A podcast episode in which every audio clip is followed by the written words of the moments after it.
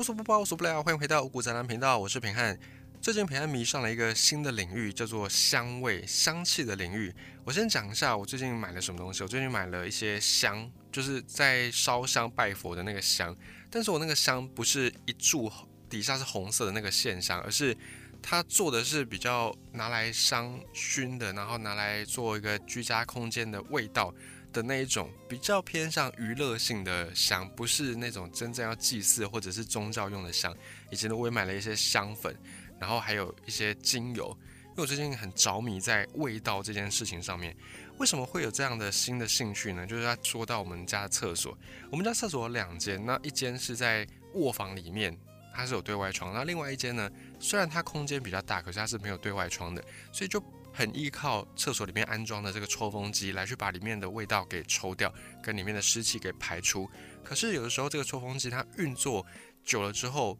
它的那个效率就会没有那么样的强，你就必须要等到更久的时间。那厕所它本来就是一个很容易产生各种各样异味的地方，所以为了要压制这种异味呢，平安有试过香氛，然后有试过那种呃扩香棒，就是很像扩香竹那种扩香棒。效果都还不错，可是后来我发现一个问题，就是像这种产品，它的味道香是很香，可是还有点香的太过头了，有点点人工的味道。之所以我们讲人工不讲化学呢，这边先岔开讲一下，不讲化学而讲人工，是因为化学这个词它本身是一个中性的词，像是在自然界当中的花草植物，它们也各自都会分泌一些化学的成分，比方说我们很喜欢闻的那种。快木的味道，那种快木香，它本质上也是一种化学成分。所以化学只是我们在说明一些特殊成分，它的那个讲法，我们用化学来表示。但是化学这个字本身并没有代表好或不好。可是我们在媒体，我们经常会看到有一些媒体就会说，哎，这是化学合成的，或者是化工合成，这个就不太严谨。我们应该比较精准的说是人工合成的，也就是这个东西呢，它不是自然界里面自然产生的，是经过人为的刻意的去调配，或者是去模仿这个味道。其实现在你如果在市面上买到任何的有水果香味道的东西，不管是之前。可能几十年前很流行的那种果香笔，就是你拿笔写出来会有那个水果的香味，或者是有一些食品也好啊，或者有一些这个化妆品有一些水果香气的，其实大部分的这些水果香气都是靠人工合成的，而不是天然的那个成分添加进来。因为首先天然的成分添加进来，那个成本就会高上很多。再来是天然的成本去投入的话，你就会发现每一期每一期的那个味道会不一样。就像是你如果买水果，诶，可能今年的雨水比较少，所以某一些水果它的产量就比较多，而且它的味道也比较甜。那某一年假设那个温度变化没有那么样的强，就是温差不太大，那那个水果可能就没有那么样的香。这个都是每一季每一季，你如果用自然的种法去种出来的水果，它会有各种不同的品质。可是如果你要做成大规模的商业产品，你当然不可能让你的产品每次每一次都不一样的。那个品质嘛，所以一来呢兼顾品质，二来是要压低成本。目前你在市面上能够买到的大多数的有果香的东西，都是用人工的方式合成的。所以呢，你要讲一个东西它不是那么天然，你要讲说它比较偏向人工合成，比较不要去讲它是化学的味道，因为化学它本身就是一个中性词。好，我们这边稍微岔开来讲一下这个事情。再回到一开始的主题，平安在迷上了这个厕所的一些香氛产品之后，我就发现很多的味道都是比较偏向人工合成的。那尤其家里面，我现在又有小朋友，还不到两岁的小朋友，所以就更加要去注重这种香味的味道。尤其现在味道，它是很直觉的一种感官。味道在我们的五感里面，就是视觉、听觉、嗅觉、味觉跟触觉五感里面，它算是最强烈冲击的一种感觉。因为呢，在其他的四个知觉里面，它都要经过大脑有一个部位叫做视丘，就是你的视觉也好，听觉也好，接收到讯号的时候，会先把这个讯号传到视丘去。那这个视丘会再把这个信号做处理，然后再把它分散到你的大脑各个去对应处理到的部位。可是呢，我们的嗅觉不用经过视丘，它可以直通到我们的大脑，而且呢，在处理嗅觉的那个领域旁边呢，就是有关于我们的记忆跟我们的情绪。杏仁核以及海马回，也因此呢，味道就是嗅觉这种感觉是最能够引发你的记忆的，或者是引起某一些情绪的很重要的一种感觉。比起视觉，嗅觉会让你更直觉想到你埋藏在心里的某一段记忆。举个例子来说好了，有时候你看到这个人，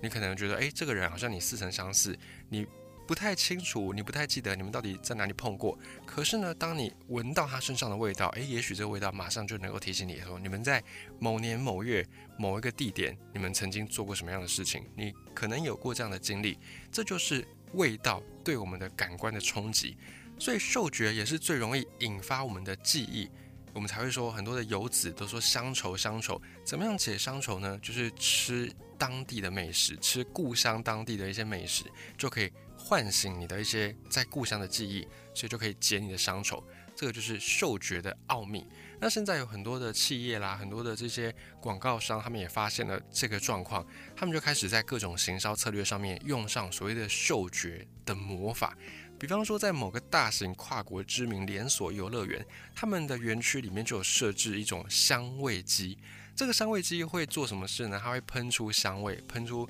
饼干的甜味，以及喷出。香草冰淇淋的味道，因为这两种味道对大部分的人来说就代表着愉快的童年。很多小朋友小时候应该都有吃过香草冰淇淋，或者是吃过一些烤过的甜饼干，然后对对这个味道会产生一些美好的记忆。这就是因为我们的记忆在形成的时候呢，它很容易就会被嗅觉给提取出来。所以在这个某个大型跨国知名连锁游乐园园区，他们就有设置这个香味机。在你还没有开始玩园区里面的任何游乐设施之前，你就已经先感觉到快乐，先感觉到放松。好，又差远了，我们再拉回来在主题这边。于是呢，平汉就开始去找一些不是那么样的人工合成的味道，然后我就开始去转往香。我想说，香这个东西呢。它的学问其实也蛮多的，那我就稍微做了一些功课，后来就找到了一些是标榜没有添加一些人工化学合成原料的，就是都是用天然的原物料去制作的香品。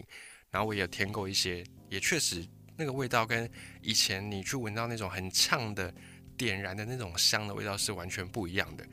好，但这个香并不是我们今天要分享的主题，平常想要分享的是另外一个精油的领域。会用精油，则是因为一开始在前阵子那个天气比较闷热的时候，家里面不是都会习惯开冷气吗？那开冷气的过程，如果你是开着冷气睡觉的朋友，你就会知道，开了冷气一整晚，然后隔天起来，你就会觉得口干舌燥，因为空气当中的水分已经太少了，湿度不够。而在湿度不够的状况底下，平安就想到之前曾经看过那个水养机。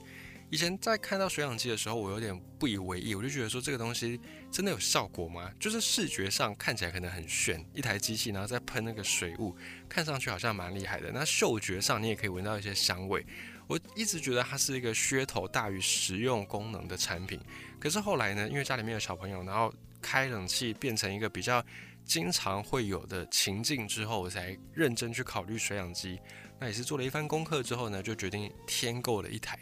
那添购这个水养机，目前你去买的话，大部分的水养机的卖家都会一并的也会卖精油。那这个精油就可以让你添加在水养机里面，它就是那个香味的来源。那一开始我在买这个精油的时候，我就想说，我就先跟那个同样是卖水养机的卖家来买。那我就怕我之后用了这味道如果不喜欢，丢掉很浪费，因为那个精油都还蛮贵的嘛，现在动辄就要两三百。那为了避免这个状况呢，我就先买那种水溶性精油。当时候是号称水溶性精油，那我去做了一下功课，才发现说哦，原来精油跟水溶性精油是不一样的。这个我们之后会再讲。总之呢，我就买了很便宜的水溶性精油，它的价格就同样的那个 CC 数，大概都是十 CC 左右。一般的精油，外面的精油十 CC 大概要两百块起跳，那贵一点的可能三四百、七百、八百都有，甚至上千的都有。那那时候买这个水溶性精油一样十 CC，可是它的价格就亲民很多，一罐才二三十块。而且那时候呢，水养机的那个卖家他又跟我说这是英国的品牌什么的，然后我就有点被冲昏头，我就想说好吧，那我就试试看，就挑了两罐的味道。而这个味道闻上去也算是蛮自然的，没有到非常的化学，没有到非常的人工化学合成的那种感觉。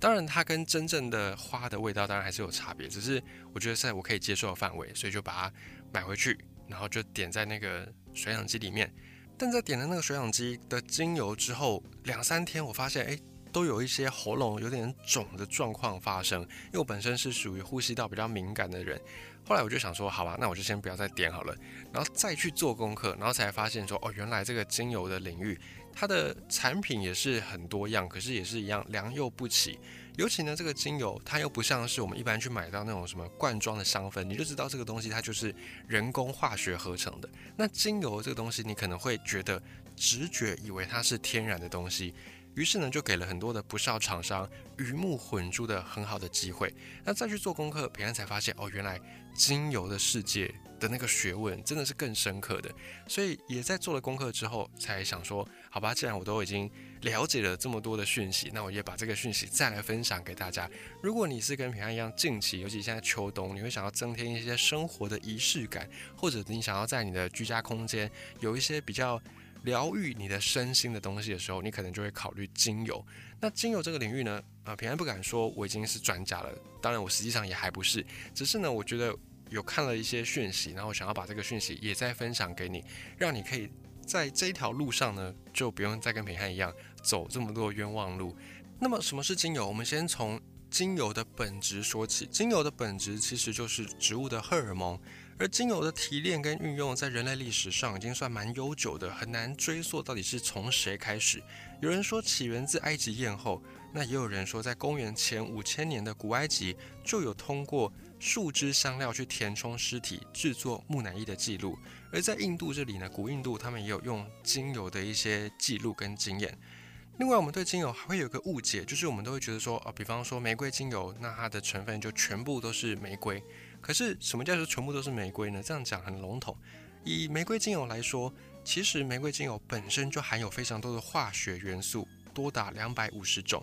两百五十种化学元素听起来很可怕，可是就像我们一开始讲的，化学这个词本身是一个中性词。这两百五十种元素就是天然的玫瑰它自己合成的变出来的产物，所以叫做化学元素，而不是人工合成的化学元素。在水里面其实也有化学元素，水有氧跟氢，所以你喝水也是在喝化学元素。这样子一来呢，你去了解这个背后的原理，你就不会觉得说化学两个字很可怕。真正可怕的是人工合成，这个才是比较需要担心的部分。而且精油也不都必然来自于花的成分，有一些精油呢是来自于花，有些是来自叶子，有时候是来自植物的根茎或者是果实，甚至树干。那每种植物精油有的化学成分都不太一样，少一点的十几种，多一点的上百种都有可能。而且呢，就算都是玫瑰精油。不同产地的玫瑰也会有不一样的化学元素。再来是，就算同一个产地的玫瑰，不同的年份，因为不同的气候条件、不同的土壤条件，种出来的玫瑰也并不一定化学成分都一样。所以，如果是真正的天然的精油的话，以同样的玫瑰精油来讲好了，可能今年的玫瑰闻起来是这个味道，明年的玫瑰精油闻起来又是另外一个味道。即便都是同一个产区的玫瑰哦，都会有这样的一个分别。所以，这就是天然精油跟。人工的香精最大的差别，人工香精可以做到五瓶、十瓶、一千瓶、一万瓶，品质都很稳定，闻起来都一样，而且不受年份的影响。可是天然精油可能就没有办法做到这样子。今年这一批跟明年这一批可能味道就不太一样，再跟后年那一批，诶，味道又会再变一些。这就是天然精油最主要的一个味道的表现形态。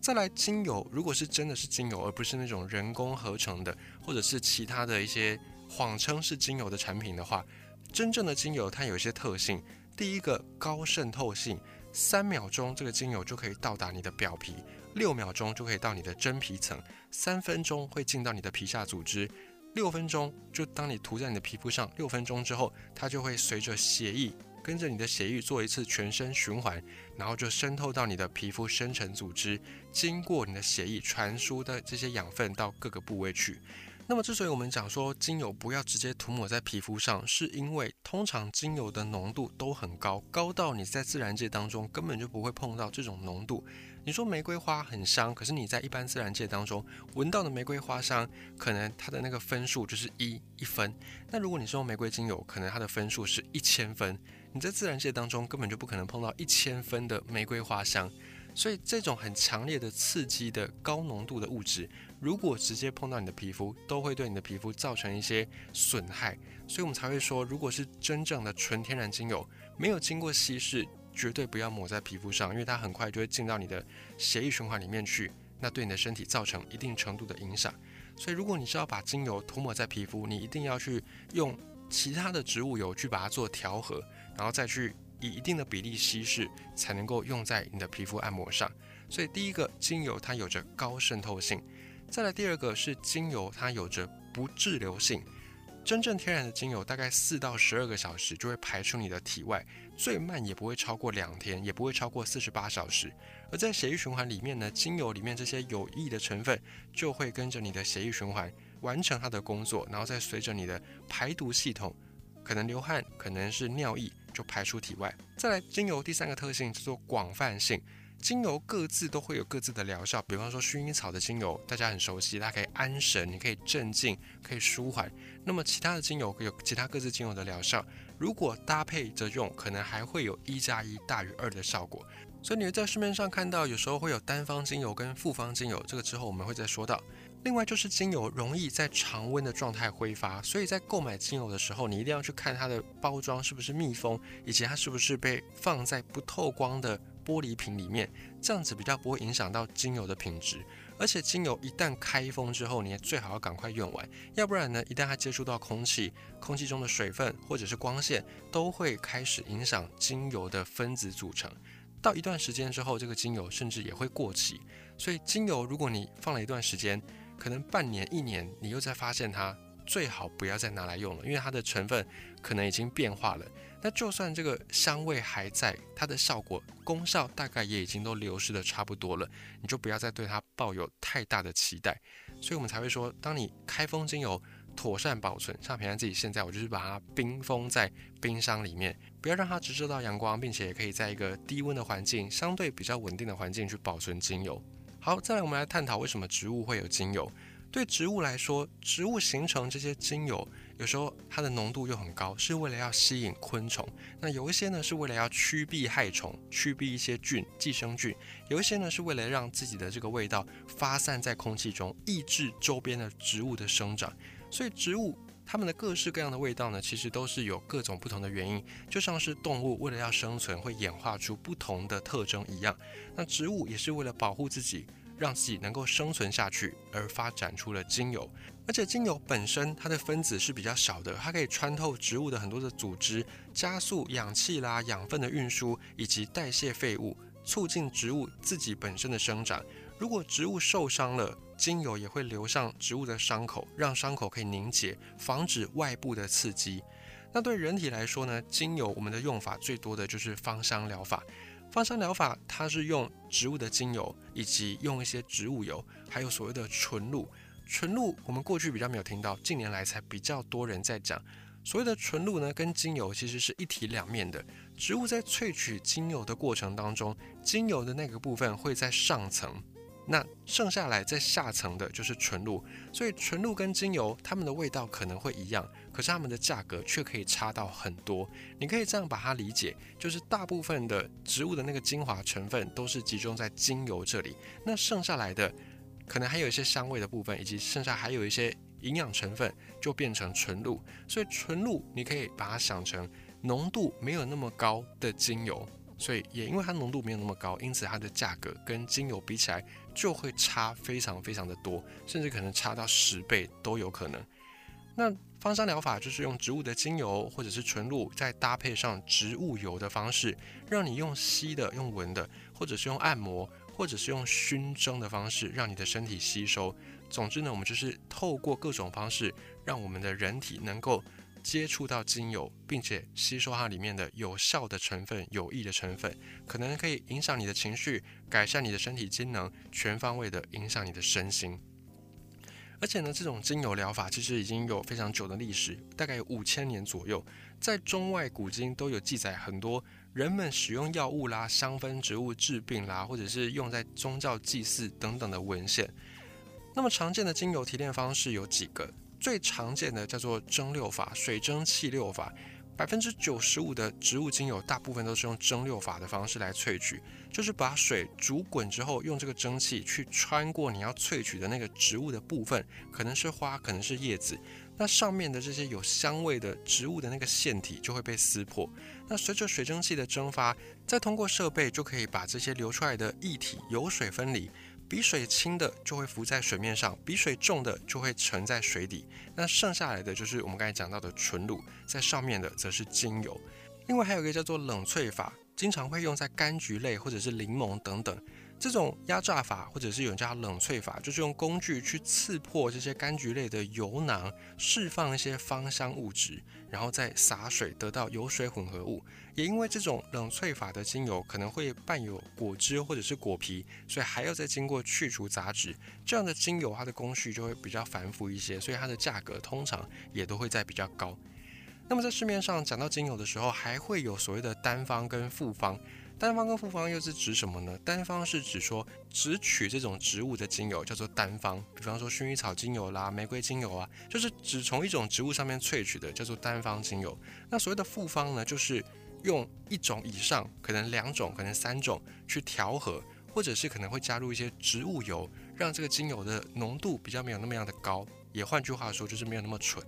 这样就叫做复方精油。那么通常复方精油的价格会比较便宜，因为它的成本就可以比较低，它就是好几种混合在一起嘛，或者它可能添加的植物油就不用把精油的浓度拉到那么高。那么精油的萃取成本大概是多少呢？我们举玫瑰精油为例好了，一公斤的玫瑰精油要萃取出来大概要三千到五千公斤的玫瑰花朵。才有办法去萃取出一公斤的玫瑰精油。你想哦，一半的玫瑰花朵，它的重量大概多么重？那你要凑到三千到五千公斤的精油，才能够去浓缩萃取出一公斤的玫瑰精油。所以精油的换算那个成本是非常的高昂的。这也就是为什么精油那么贵的原因，不是因为这些商人故意要炒那个价格，而是你真正去用这个成本换算，它就是非常的稀有，它就是非常的工序繁复。以上呢就是关于精油大概的一个介绍，我们可以先初步的了解，诶，到底精油是什么东西，以及它又可以分成什么样的类型。